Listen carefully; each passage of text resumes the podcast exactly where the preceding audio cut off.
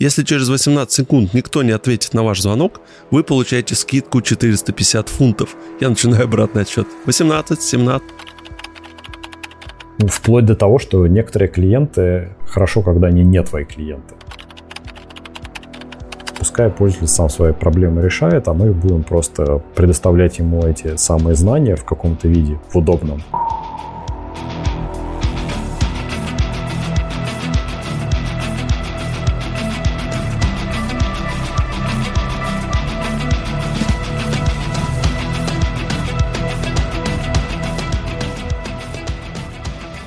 Друзья, привет! С вами подкаст проекта бесконечности». Меня зовут Антон. И со мной сегодня второй ведущий, не Андрей, Андрей сегодня не будет, а Константин. Мы с ним записывали «Мир фотографии». Костя рассказывал про свой опыт, как он снимал, как на стоках продавал свои фотографии. Костя, привет. Привет. Так, решили сегодня поговорить про техподдержку в IT. У нас есть опыт, работы в разных компаниях и непосредственно помогали B2B и просто простым консюмерам. И в то же время у нас наверняка есть свой опыт, когда мы тоже обращаемся там, будь в техническую поддержку, либо в чат э, какого-нибудь банка, наверняка мы обращались и обращаемся до сих пор, либо там провайдер интернет не работает, и ты пишешь, и тебе говорят, так, попробуйте перегрузить роутер, да, ну, или как там они стабильно кидают эти шаблоны, которые у них там есть. Кость, часто ты обращаешься вообще в техподдержку по тем или иным вопросам в своей жизни? Ну, вообще не часто. Техподдержка в основном, конечно, это какое-то гугление, поиск или еще что-то. Не потому, что мне не хочется в техподдержку обратиться, а обычно просто быстрее получается. То есть исключительно меркантильный подход такой. Но я тебе могу сказать, что я из последнего, зачем обращался, это по телефону один раз техническую поддержку обращался в SM Clinic. Вернее, это была не техническая поддержка, это просто был общий колл-центр, а у меня там был специфический вопрос, мне надо было документы на налоговый вычет получить. Я вот с их роботом пообщался по телефону. А из последнего, где в чатике в каком-то общался с технической поддержкой, что-то такого более айтишного, это, наверное, Тиньков и Йота. А так вот, наверное, больше и ни с кем в последнее время не общался. Ну, у тебя какие-то такие вопросы, которых ты не смог, да? Вот, как ты говоришь, гуглил, ну, разобраться, именно требовалась помощь оператора. В случае с SM, э, как ни странно, я сразу пошел звонить почему-то. Я не гуглил. Первая из череды клиник, где надо было мне получить чего-то, я поэтому даже не думая о сайте каком-то, у меня есть телефон просто их забитый в адресную книгу, я сразу же нажал, и пошел в колл-центр узнавать, еще и потому, что мне хотелось выяснить, можно ли это все сделать полностью онлайн, там, без приезда к ним, и точно так же все онлайн получить, и, видимо, какое-то было внутреннее подозрение, что на сайте вот так я прям в простом виде этой информации не найду.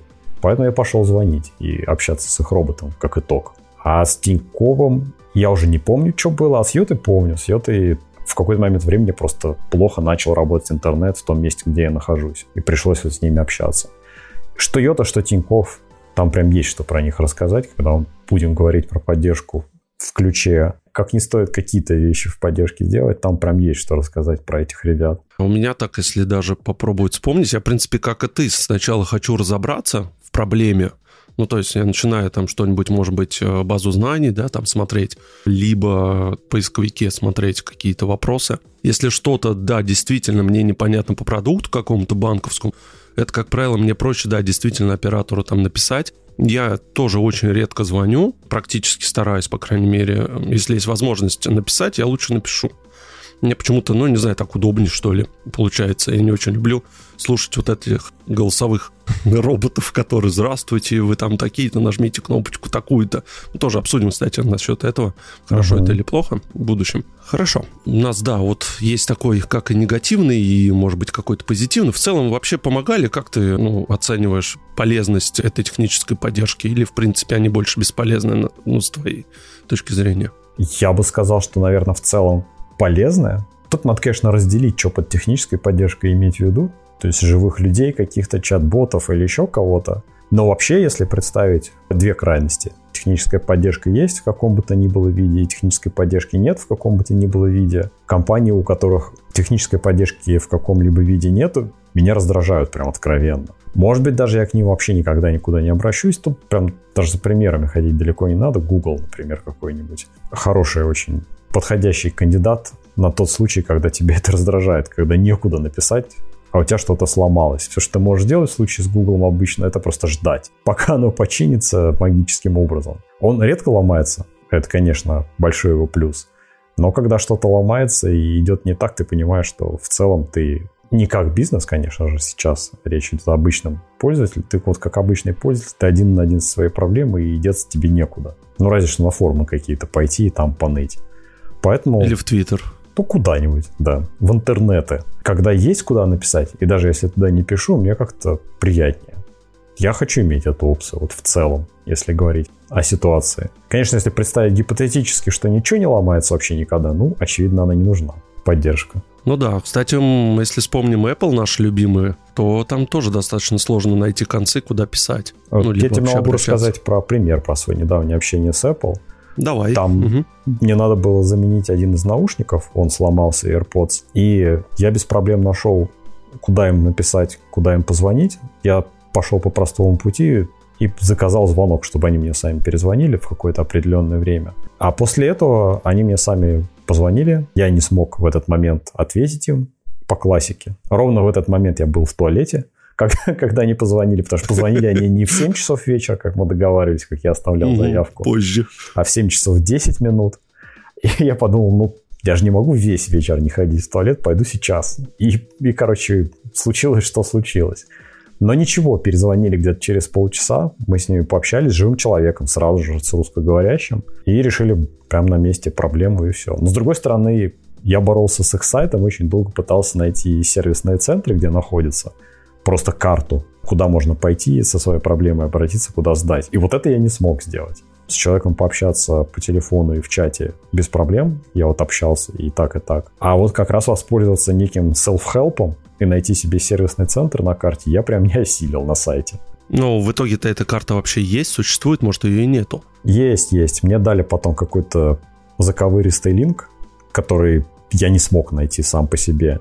И там есть список адресов сервисных центров. По какой-то причине это не выпячивается как-то. Ну, либо сделано таким образом, что не найдешь. Не надо тебе это искать просто. Кому ну, видимо, нужно, те да. знают. Давай начнем, знаешь, тогда с такой темы. Вот сейчас мы в цифровую эпоху живем, э, практически любой уважающий себя продукт. Есть там сайт. Мы даже если начнем какой-нибудь стартап, я не знаю, там, ну, к примеру, летающие дроны какие-нибудь, и сервис по аренде, к примеру, этих летающих дронов. Вот так я придумал. Помимо сайта, ну, нужно как прикрутить придумать какой-нибудь свой helpdesk, чтобы у меня там пользователи могли обращаться по тем или иным вопросам. Как ты считаешь, вообще вот сейчас любой IT-компания либо стартап, вот нужна такая техническая поддержка, в каком виде она должна быть, с чего хотя бы начать? Ну, ты как создатель продуктов э, можешь рассказать подробно. Вот так вот, слушай, сходу прям сказать, каждая или нужна, да черт ее знает. Наверное, нет. Наверное, не каждый. Тем более, смотря на каком этапе э, развития сейчас стартап. То есть, если это компания на Kickstarter, это одно. Если это какой-то уже живой сервис и продукт, который предоставляет людям, это другое. Опять же, смотря какой продукт и сервис. Помнишь, ну, может да, быть, да. такое приложение было? Йоу называлось, когда ты просто... Да, это, да, это конечно, был помню. Стартап, угу. черт подери, он денег стоил какой-то в момент немалых. Но там сложно представить, какая бы была нужна техническая поддержка. То есть зависит от все-таки. Если взять, наверное, некий такой средний стартап, у которого есть продукт, которым надо как-то уметь пользоваться, пускай там даже не требуется никакое специальное обучение, продукт где-то что-то может пойти не так, там, да, там нужна техническая поддержка, вне всяких сомнений, ну просто по той причине, что ты многое будешь терять из инсайтов, в каких-то случаях терять пользователей своего продукта, и тебе нужно таким вот образом с ними общаться, может быть, не для того, чтобы им напрямую помогать и решать проблему именно помощи, тратя там ну, какую-то обратную связь, да, получать? Да, надо иметь какую-то обратную связь, и зачастую поддержка это такой прям хороший источник обратной связи, которую ты обычно другим способом не найдешь. Потому что если все работает, человек к тебе не придет ни с чем. Он просто будет пользоваться и все. Если ему ничего не мешает, если его ничего не раздражает и так далее. Альтернатива это только идти и смотреть какие-то места, не знаю, Твиттер или где там принято в Фейсбуке жаловаться. По ключевым каким-то словам своего продукта смотреть, а что там люди пишут. но это прям тяжелее, чем получать такие инсайты через техническую поддержку. И люди гораздо менее хотят тратить с тобой время, общаясь во всяких фейсбуках или еще чем-то, нежели когда вот они к тебе уже пришли с проблемой и в технической поддержке они уже замотивированы с тобой пообщаться, чтобы как минимум свою проблему решить. Поэтому long story short, нужна техническая поддержка.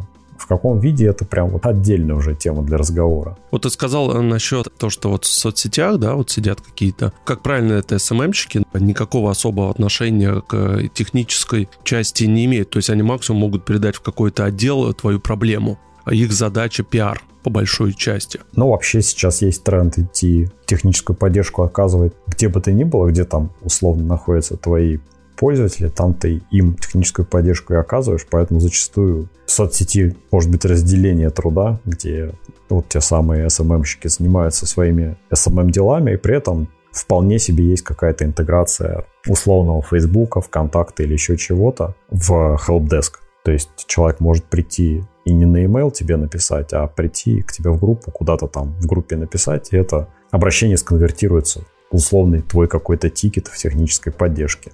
То есть для пользователя это будет все достаточно бесшовно. Пришел в соцсеть, пожаловался в какое-то место, в свой любимое Facebook, ВКонтакт, не знаю что. А для тебя это с твоей стороны, опять же, твой любимый helpdesk, где с этим всем можно комфортно работать и не открывать, условно, 100 вкладок, 100 соцсетей, каким-то образом пытаясь там на все это отвечать. В какой компании ты с нуля-то все создавал? Вообще, в принципе, если первую самую компанию посмотреть, да. это был провайдер мой поселковый, где мы вместе с одним товарищем его начинали с самого начала, ну и, как полагается, были всеми подряд, начиная от тех... Вот расскажи, интересно, да, как вы начинали вообще и оказывали помощь? Там все было просто. Номер телефона стационарный какой-то местный человек, сидящий на этом номере телефона, тот, кто из нас был сейчас в данный момент не на условном выезде, возьмем в кавычки. То есть не ползал, тянул кабель где-то и не, не был у кого-то дома, не подключал оборудование. Этот человек отвечал на звонки на какие-то. Да и, собственно, Некое все. дежурство, да? Да, да. И на этом как бы конец. Так как это было, наверное, 2000 или 99 возможно. То есть тогда ну, еще... Это зарождение интернета, можно сказать, в России, ну, такого проводного качественного. Да, и, собственно, там никакой другой поддержки не было. Не было ни сайта, не было, боже упаси, хелпдеска, ничего не было. Были только мы на телефоне. Я там проработал где-то, наверное, в общей сложности месяцев, наверное, 8, после чего устроился на работу совершенно другую в Москву все с админом, где, в принципе, какую-то там тоже часть работы по техподдержке выполнял. Вот оно, вот первая работа выглядела так, там даже рассказывать особо нечего. Позвонили, рассказал. Не получилось решить по телефону, ноги в руки пошел решать так. Вот и вся поддержка. Вот в букмейте это вообще штука вся называлась Dream Industries. Это был такой стартап большой. Точнее, это была такая зонтичная организация, под крылом которой... Ты говоришь, несколько... в прошедшем времени ее нету больше? А я не знаю, слушай, они, по крайней мере, вот звук, который все сейчас знают как Сберзвук, он теперь точно не часть этой штуки. А Bookmate, насколько мне известно, тоже уже теперь полностью самостоятельная организация, не входящая вот в этот вот холдинг, назовем его так. А что там с остальными проектами случилось, вообще не знаю. Там их было всего 5 проектов. Это Bookmate, подписочный сервис для чтения книжек. Это был звук, который теперь все знают как Сберзвук. Они их купили. И это был еще три обучающих проекта. Это теория и практики, проект, который назывался Exchanges, и еще один проект, он такой как-то проект слэш арт-пространство слэш площадка для обучения телеграф. Ну, потому что, собственно, вся вот эта вот конструкция находилась в здании центрального телеграфа на последнем этаже. Это вот то, что на улице Тверской находится напротив Камергерского переулка. И вот туда я пришел в 2013 году с простой задачей, которая звучала так, чувак, сделай нам поддержку для всех этих проектов. И вот там, да, надо было с нуля уже делать поддержку какую-то в более классическом виде для того самого условного стартапа, про который мы вот какое-то время назад говорили, где есть продукт, где есть пользователи, где у пользователей что-то идет не так, где им надо помогать. Потому что если не помогать, то... А вот это вот интересный момент. Что было бы то, Про это мы можем поговорить отдельно. Про вот этот вот, я бы назвал его экспериментальный раздел поддержки, когда ты устраиваешь на пользователях своего продукта различные эксперименты. Аля, кто-то получает поддержку, кто-то не получает, кто-то получает роботов поддержки, кто-то живого человека. Mm-hmm. Кому-то ты помогаешь за 24 часа, кому-то за 5 минут. Ну, то есть АБ-тестирование, условно. В, той, в том mm-hmm. виде, в котором мы его все знаем, но для поддержки. Чтобы просто понять, а что для твоего продукта надо, а что не надо? Может, вообще пользователям не нужна поддержка в твоем продукте? Может, это никак на их поведение, на желание подписаться, еще на какие-то поведенческие метрики вообще не влияет, а ты деньги тратишь и силы. Это прям отдельная тоже тема для разговора. Там я делал скорее классическую поддержку, то есть там не было с самого начала вот такого подхода, давайте тестировать все это. И там все строилось по классике с нуля. Есть какой-то сервис-деск, есть какие-то каналы, которые туда подключены базово. Это почта, естественно, была с самого начала, ничего больше.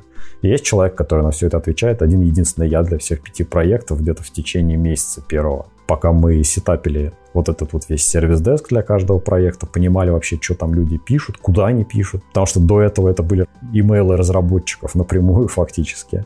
То есть мы все это собирали в единое место в какое-то, исправляли везде, где указаны были странные непонятные имейлы и заворачивали это все внутрь какой-то одной единой системы, где бы с этим можно было как-то управляться. И вот через какое-то время, может быть не через месяц, это загнул, месяца три, наверное, процесс этот шел пока мы во все это въезжали. Мы, это я про себя, Божьей милостью.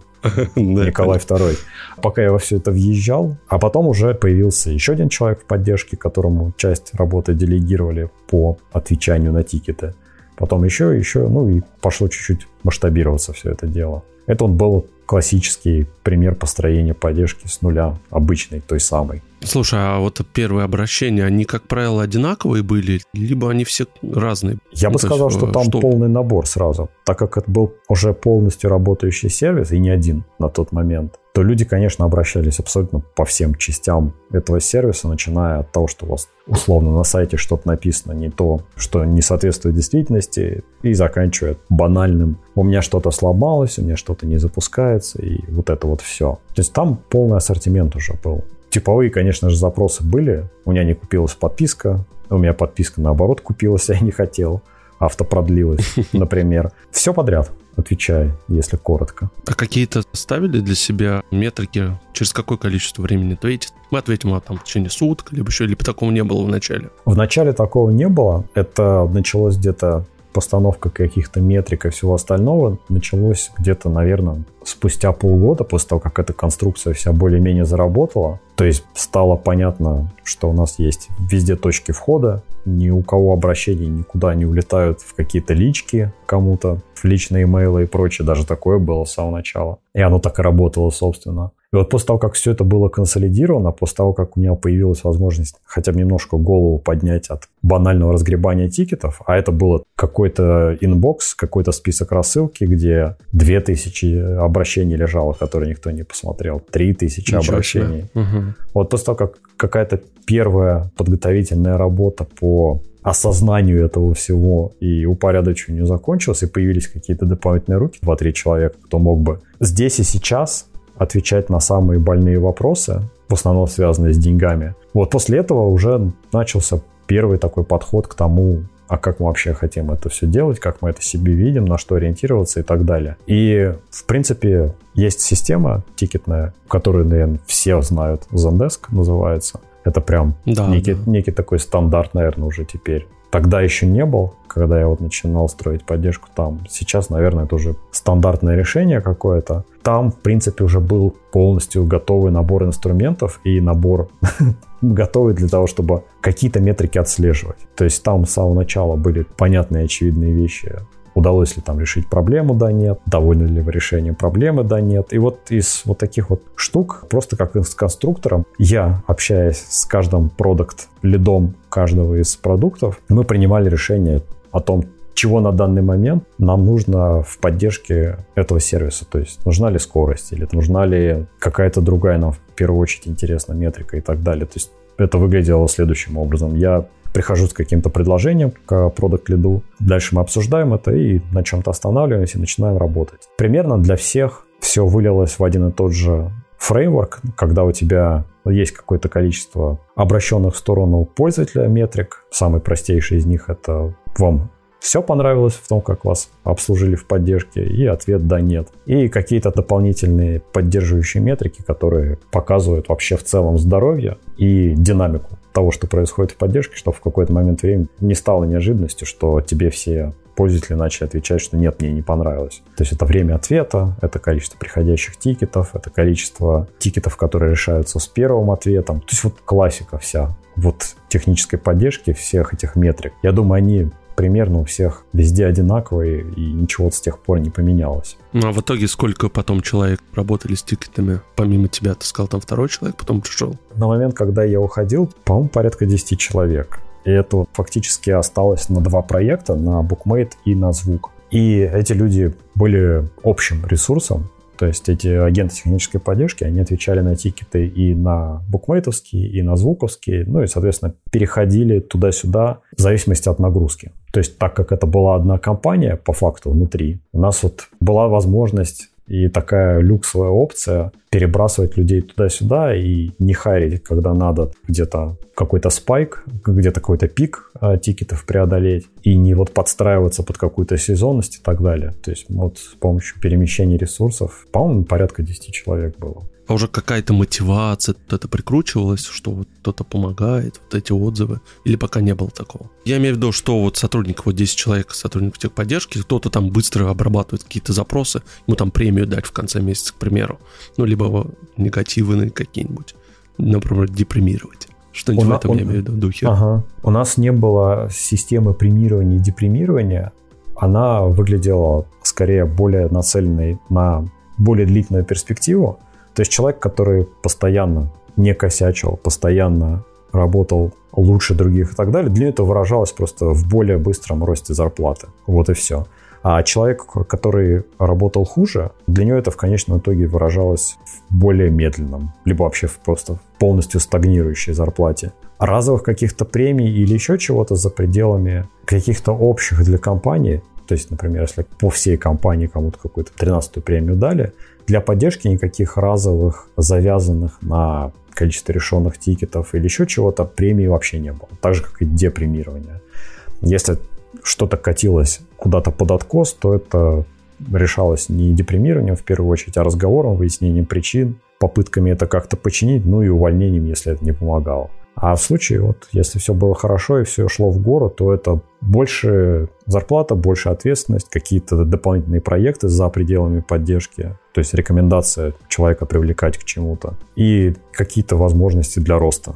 Условно, на тебе 20% времени твоего рабочего для того, чтобы работать над интересным проектом, касающимся области разработки. И, в принципе, я доволен, что пара человек от меня уходили и занимались уже дальше разработкой внутри этой же компании, QA каким-то для начала и дальше шли. Слушай, а это люди были со стороны привлечены или это все-таки сотрудники? А к чему, что, кто обучением занимался? Обучением занимался я, причем на протяжении фактически всего времени, по крайней мере, вот базовым, которое касается того, как мы работаем, почему мы так делаем и так далее, не какой-то, может быть, конкретики, какие кнопки нажимать и так далее. Это уже ребята помогали, которые работали в смене вместе с ними. А базовые все штуки, это все было с самого начала и до самого конца исключительно на мне. Это все ребята, кто приходили в поддержку, это были нанятые со стороны люди, они нанимались конкретно к нам в компанию просто как обычные сотрудники. То есть это не аутсорс был, не аутстаффинг был, не какое-то привлечение на какое-то время, а это были полноценные наши сотрудники. Ну, и так как их было немного, и нам хватало для того, чтобы справиться с этим всем, то обучение было на мне, высокоуровневое такое. Важную штуку сказал вот насчет того, что сотрудник рано или поздно, когда он занимается, давайте скажем честно, однотипной работой практически, то есть там, если есть какие-то интересные, может быть, кейсы, да, но их не так много, ему нужно понимать, что у него есть возможность карьерного роста, как ты сказал, там может быть другой отдел, да, там перейти, либо работать над другим проектом, чтобы он не выгорел. Такое было, да, что именно человек приходит, сотрудник техподдержки, и он знает, что он здесь не постоянно, у него есть возможность куда-то расширяться. Да, это с самого начала было, и с самого начала поощрялось. Как я и сказал, были видны результаты, что несколько человек ушли заниматься, кто-то вообще в другую компанию, кто-то, большая часть внутри нашей же компании стал заниматься другими вещами. Кто-то там занимался в технической поддержке уже вещами, которые касались каких-то, назовем это так, проектами. То есть внедрение чата, например, как канала еще одного обращения в техническую поддержку, либо какие-то интеграции, либо какая-то работа со статистикой, построение новых способов взглянуть на данные или еще что-то. То есть какие-то задачи, которые выходили за рамки просто постоянного ответа на тикеты и помогали развиваться в разные стороны. Чем больше компания, чем э, больше у нее сотрудников становится, и вот эту армию огромную, взять пример моей компании, которая сейчас больше 8 тысяч сотрудников по всей стране и, по-моему, чуть ли, наверное, больше тысячи сотрудников техподдержки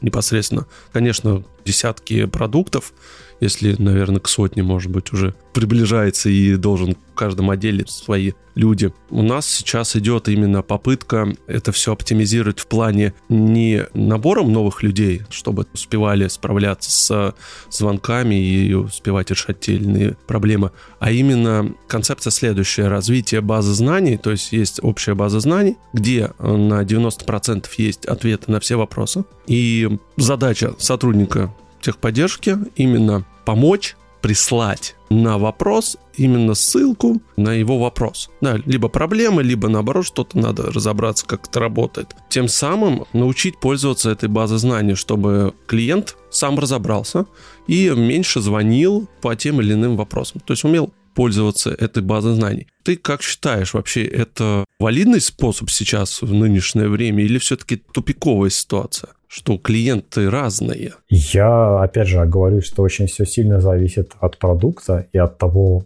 насколько легко решаются или тяжело решаются проблемы. Вообще, в целом, вот это движение в сторону self-help, оно началось уже достаточно давно, и все были озабочены вот этой концепцией, что пускай пользователь сам свои проблемы решает, а мы будем просто предоставлять ему эти самые знания в каком-то виде, в удобном. А на вопросы его напрямую отвечать не будем пусть он читает сам. Для кого-то это работает из пользователей, но это работает для очень маленькой части. Вот по моим впечатлениям, ощущениям, вот таким, как экспертная оценка пальцем в небо, ну, наверное, это 20% всех обращений, всех людей, кто с удовольствием пойдет сам почитает и на свой вопрос сам ответит. Остальные 80% по тем или иным причинам им этого мало. Либо они не умеют этим пользоваться, либо они не хотят, либо им важно с человеком поговорить. Черт знает сколько причин. Там миллион причин может быть, да. Банально вашего ответа нету в этой базе, а он уже два раза на это наткнулся, честно пытаясь найти, и разочаровался полностью в этом. Наверное, что-то меняется в положительную сторону, когда сейчас больше тратят сил на всяких чат-ботов и вот это вот все прочее. Это просто обертка для той же самой базы знаний, но чуть более очеловеченная потому что все уже привыкли к формату чатов и всего остального, нежели к формату гугления. Это просто еще одна попытка подсунуть ту же самую базу знаний, но чуть-чуть под другим соусом. У меня не было возможности уже заглянуть в то, как это работает с точки зрения метрик, когда вот это все расцвело за последние годы, наверное, ну, два. Я уже не работал в поддержке, чтобы, и тем более в какой-то поддержке, которой я руководил, чтобы увидеть, насколько это хорошо или плохо работает. Думаю, это там, наверное, процентов, ну, может быть, 20 будем оптимистами и большими. И еще помогло срезать, но по-прежнему 60% людей, я думаю, они недовольны. И им надо услышать человека или как минимум списаться с человеком по той или иной причине. Но с другой стороны, 40% того, к чему человек теперь не прикладывает руку, это 40% экономии во всем. Здесь получается палка о двух концах, то есть компании надо наоборот, да, как-то оптимизировать, чтобы вот эти обращения были как-то сгруппированы и меньше было одинаковых вопросов, и в то же время решить проблему клиента. Тут сложно, да, сказать, а вот да, действительно люди разные, звонят и бабушки, технически вообще не подкованные люди, которым действительно нужно, чтобы ты удаленно подключился, именно показал и рассказал. Есть другой вариант, компания может предложить платную работу специалиста. То есть, если вам что-то нужно и вас недостаточно вот этой инструкции, давайте мы вам продадим платную работу, и за вас все там специалист, мальчик, девочка подключится, сделает, расскажет. И тем самым приучает клиентов платить казалось бы, за сервис, который он уже заплатил, то есть он там платит годовую лицензию, а здесь он еще будет вынужден платить за некую платную техническую поддержку уже получается, где за каждое обращение ему нужно будет платить деньги.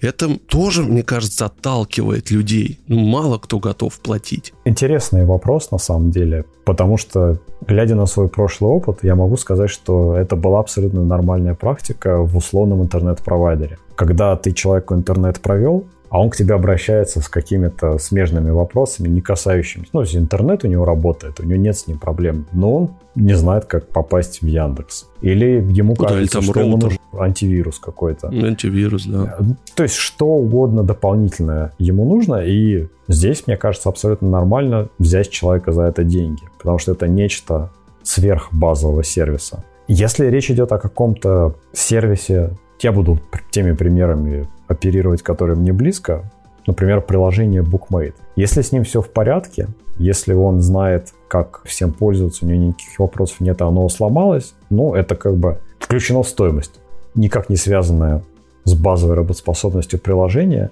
то, наверное, в этом случае ты все равно будешь ему помогать бесплатно, и просто из-за того, что это какая-то сверхредкая проблема, где нет возможности ее со временем превратить в какой-то дополнительный источник монетизации, вот это вот как это, сервисная помощь или еще что-то. И плюс они редко встречаются, ты готов нести эти накладные расходы. Я вот, к сожалению, не знаю вашей ситуации, то есть с чем именно вы помогаете, но вообще звучит так, как будто бы человеку нужна не помощь, а обучение. Да, да, да, да. Я тебе просто сейчас расскажу предысторию, как э, когда компания начинала, ну, лет 15 назад, когда там было, может быть, там пару продуктов всего лишь. Техподдержка, она занималась практически всем. Человек мог позвонить и спросить, как это работает, помогите, обучите, все там помогали, обучали бесплатно абсолютно купил лицензию и получаешь бесплатную техподдержку. Сейчас, последний вот год, все, политика поменялась, и именно, как я сказал ранее, теперь такого нет. Появились продукты VIP-поддержка, когда там 24 часа практически на 7, ты можешь позвонить с любой проблемой, но ты платишь там в год какую-то фиксированную стоимость.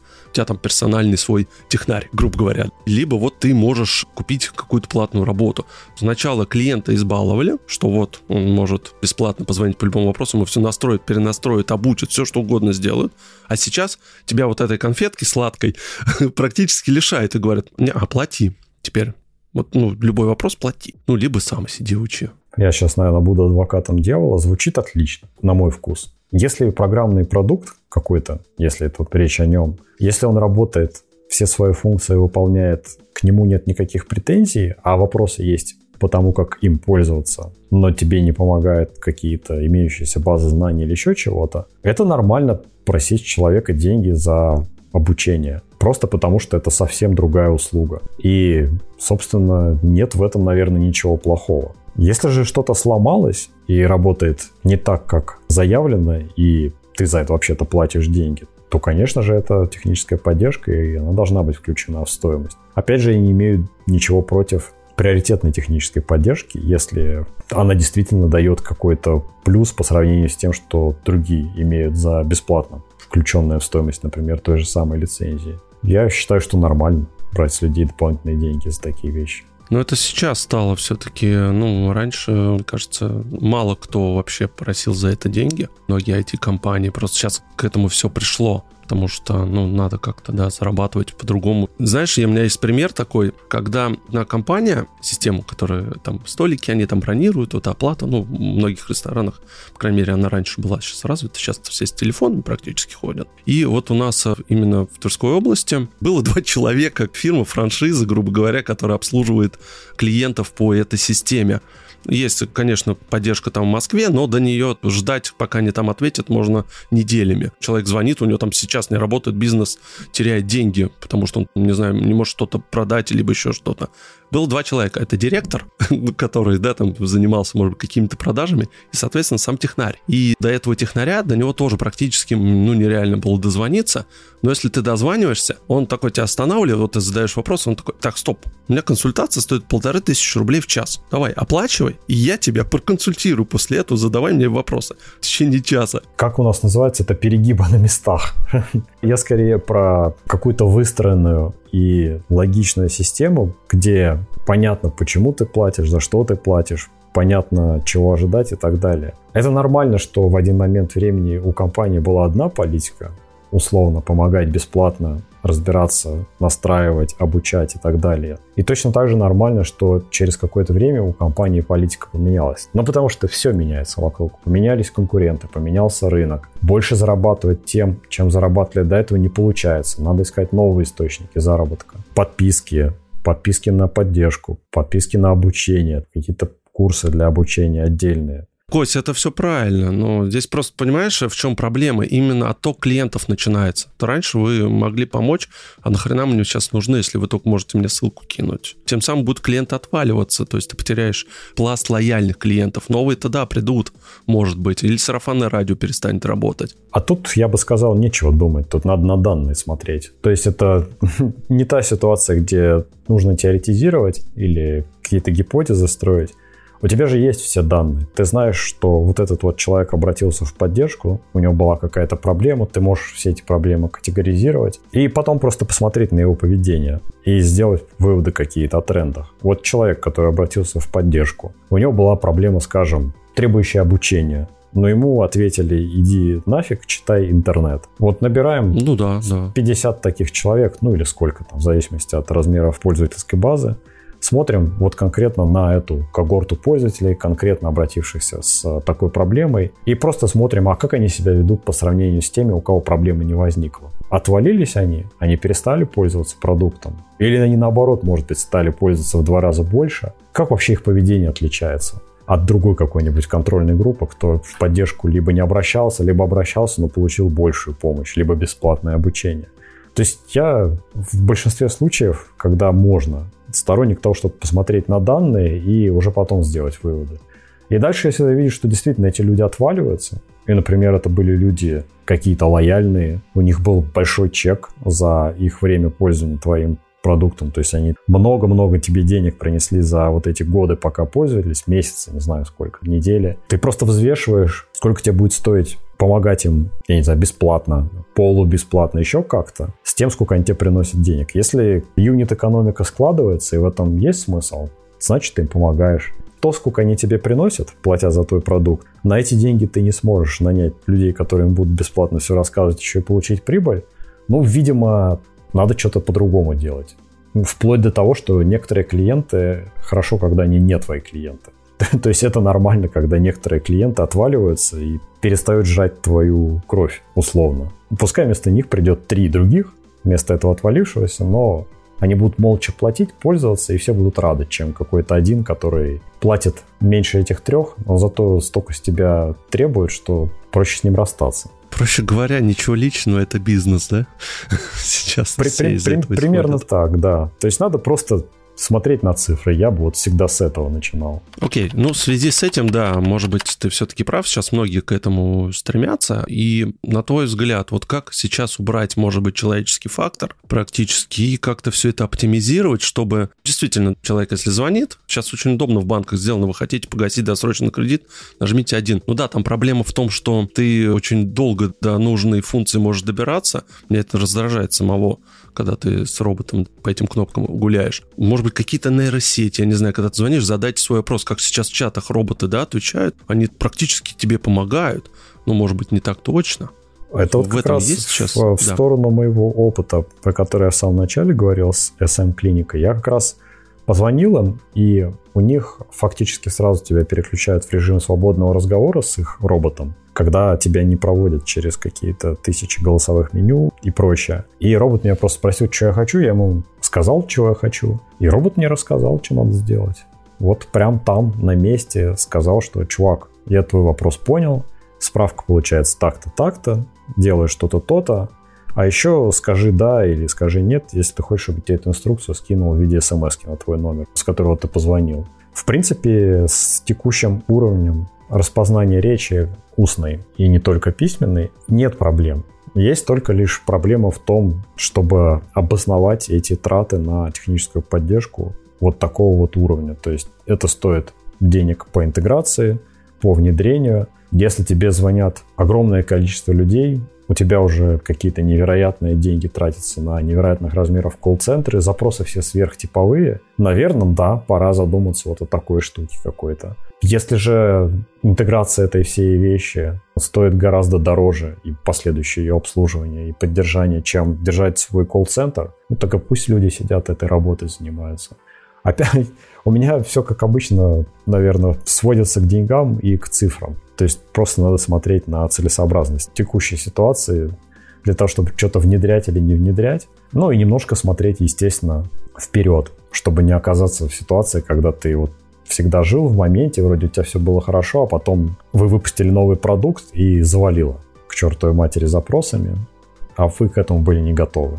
Так что, на мой взгляд, отлично. Людей надо заменять. Это абсолютно неблагодарная по большей части работа отвечать на типовые запросы. И чем больше там людей заменить, тем больше люди будут заниматься более полезными вещами.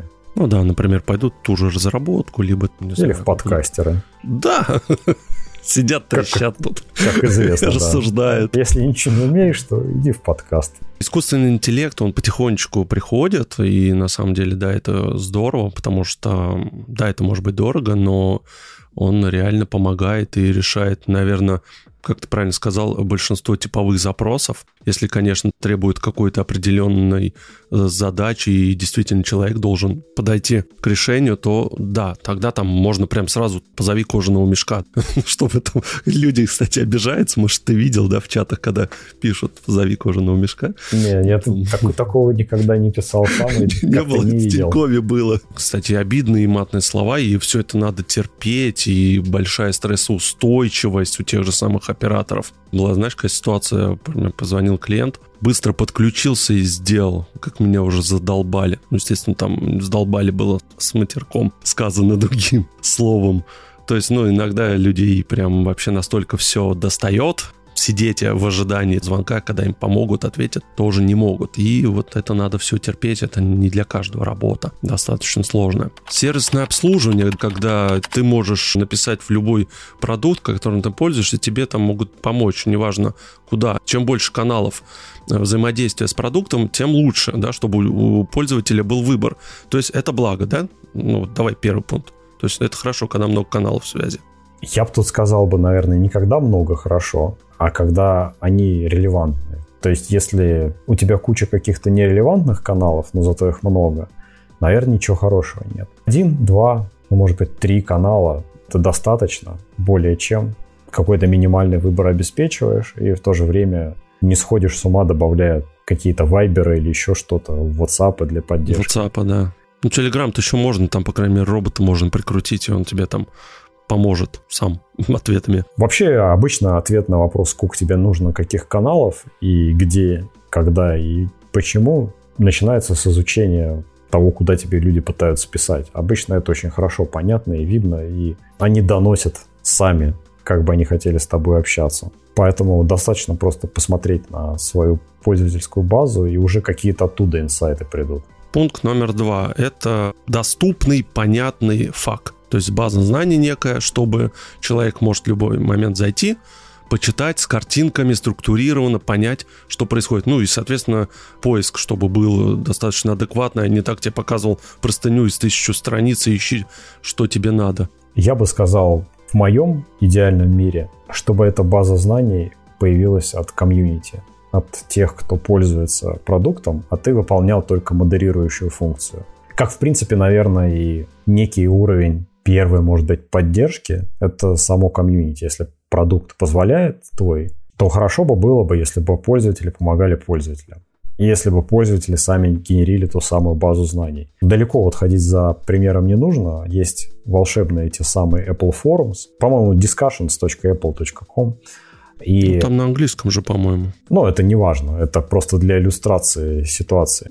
Это просто площадка, которую модерирует Apple, которая принадлежит Apple, но помогают там люди людям. И это прям отличная база знаний, отличная первая входная точка, отличный механизм, куда ты сваливаешься из своего Google поиска. Обычно это в топе находится в Гугле. Часто там же и решение проблемы есть. Ответ на твой вопрос без всякой необходимости Apple вообще как-то включаться в эту игру и тратить свои ресурсы на это. Я вот сторонник того, чтобы комьюнити активно помогало своим членам и не сидел у тебя какой-то целый отдел писателей статей фак. Но тогда, может быть, надо дать какой-то доступ, чтобы, ну, можно, например, грубо говоря, Notion тот же самый, где ты мог бы что-то предлагать, как те же самые Яндекс карты.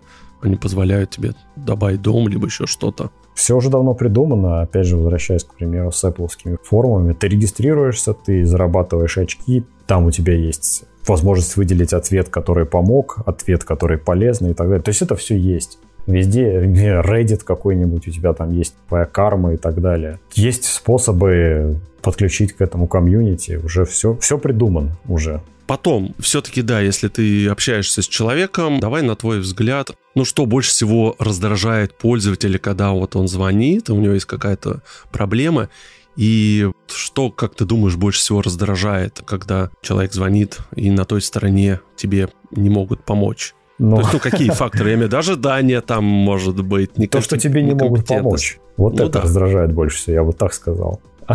я на самом деле могу просто, опять же, из недавнего примера, который из раза в раз повторяется, рассказать, чего меня лично раздражает. Это не звонок, хотя и звонок тоже.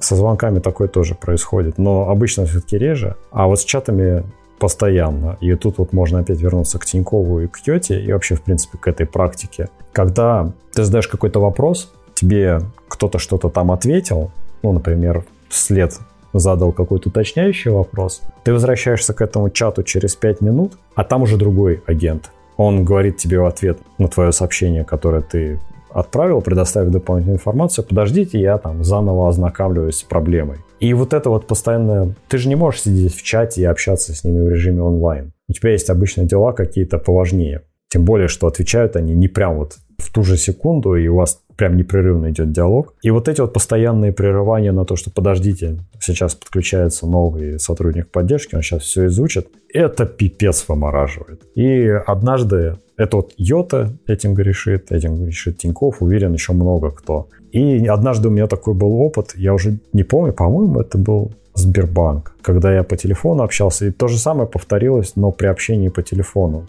И при этом они не читали то, что я написал в чате выше. Кстати говоря, иногда они это не делают, а просто приходят в этом чате, тот же Тиньков и Йота, и спрашивают, а что случилось? И ты ему пишешь. И ну, ты повторяешь как бы, каждый Чувак, раз. ты прочитай угу. вот то, что выше написано. Дальше 5 минут ничего не происходит, и дальше там вопросы какие-то уточняются. Так вот, была история, не помню с кем, по телефону, когда это происходило. Это, конечно, ужаснее в сто раз. Потому что они не могут ничего прочитать, и им приходится каждый раз пересказывать заново словами. Ну, это позор, стыд и срам. Вот это вот мой личный опыт как пользователя, который меня, наверное, больше всего в поддержке раздражает. Что нужно искоренять, и если это у вас в компании происходит, то будьте вы прокляты за такую техническую поддержку. Хотелось бы, кстати, иллюстрацию такую очень интересную. Вот в своем роде решение, которое придумал Ричард Брэнсон, владелец авиакомпании Virgin Atlantic, который вместо раздражающих клишированных фраз записал на автоответчик следующее обращение, когда там он звонили. Здравствуйте, меня зовут Ричард Брэнсон, я владелец авиакомпании Virgin Atlantic. Сейчас все операторы заняты. Это непорядок. Давайте поступим следующим образом. Если через 18 секунд никто не ответит на ваш звонок, вы получаете скидку 450 фунтов. Я начинаю обратный отсчет. 18, 17, 16. С таким образом. Прикольно. Ну да, это скорее больше маркетинг, нежели что-то относящееся к поддержке. Я думаю, это абсолютно выверено, и никто там не разбрасывается фунтами. Но да, это прикольно. То есть должна быть компетентная техподдержка. И меня вот еще, знаешь, вот раздражает помимо вот этого, то, что ты каждый раз объясняешь причину, либо там тебя переключают на другого сотрудника. Это, это, это. Бывает, что тебе отвечает другой сотрудник, то ли у них нету в компании такого элементарного регламента, где этикета общения начинает что-то там зевать. Прям такое иногда бывает. Ну а что там, нажми это, либо тыкать. Чувствуешь, да, что молодой там голос, и вот это вообще мне, значит, самого коробит. И вот этого я не понимаю, мне кажется, это надо пресекаться и штрафовать. То есть ты все-таки бизнес, ты B2B, у тебя клиенты. не какие-то тут. С таким не сталкивался никогда. Компетентность, профессионализм. Человек остался в конце концов доволен, чтобы можно было оценить звонок. Это, мне кажется, тоже важно, когда тебе помогли или не помогли. У нас даже в компании, знаешь, как было, вот если тебя там оценили, все там 5 звездочек, тебе ничего не скажут, особо не поощрят. А вот если тебе одну звезду поставили, тебе там через 10 минут уже замечание прилетает. Так тебе же платят деньги за хорошую поддержку. Поэтому, ну, да, когда да, хорошая ты... поддержка, ты получаешь зарплату. А когда плохая, то наказывают. Кость, ну и давай под конец минутка саморекламы про свой подкаст, как он называется, где его можно найти и про что. Подкаст, как положено, ни о чем.